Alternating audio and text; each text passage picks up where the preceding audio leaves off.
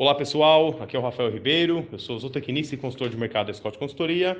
Hoje eu vou falar sobre o fechamento do mercado do leite em dezembro de 2020, né? Trazendo também aqui as expectativas do pagamento a ser realizado este mês, portanto, janeiro de 2021. Bom, depois da queda no preço do leite pago ao produtor, em novembro, as cotações subiram no pagamento realizado em dezembro, que remunera o leite entregue no mês anterior.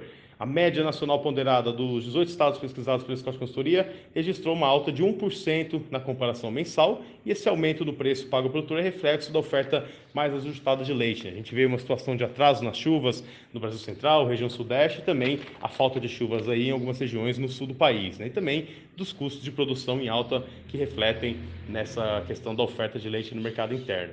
Do lado da demanda por leite derivados, né, houve uma maior procura pelo varejo no mercado atacadista na primeira quinzena de dezembro para se abastecer para as festas de final de ano. No entanto, a movimentação no atacado foi bem menor na segunda quinzena, com boa parte do varejo abastecido. Né? Por outro lado, aumentou a demanda na ponta final da cadeia na segunda metade do mês, com a população indo às compras para as festas de final de ano. Né? Nesse caso, a demanda foi maior por leite condensado, creme de leite, queijos, produtos aí que têm uma procura maior nesse período.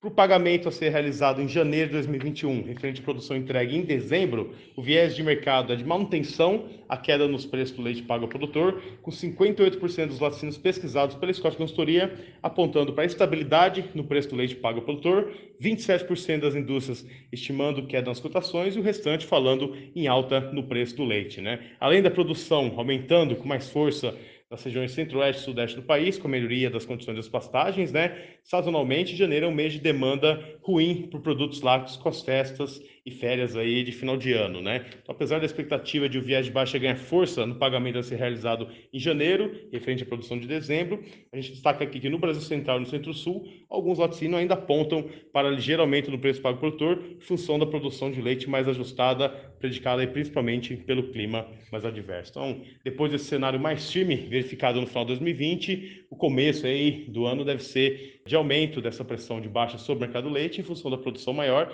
e um mês aí tipicamente ruim em termos de demanda no mercado interno.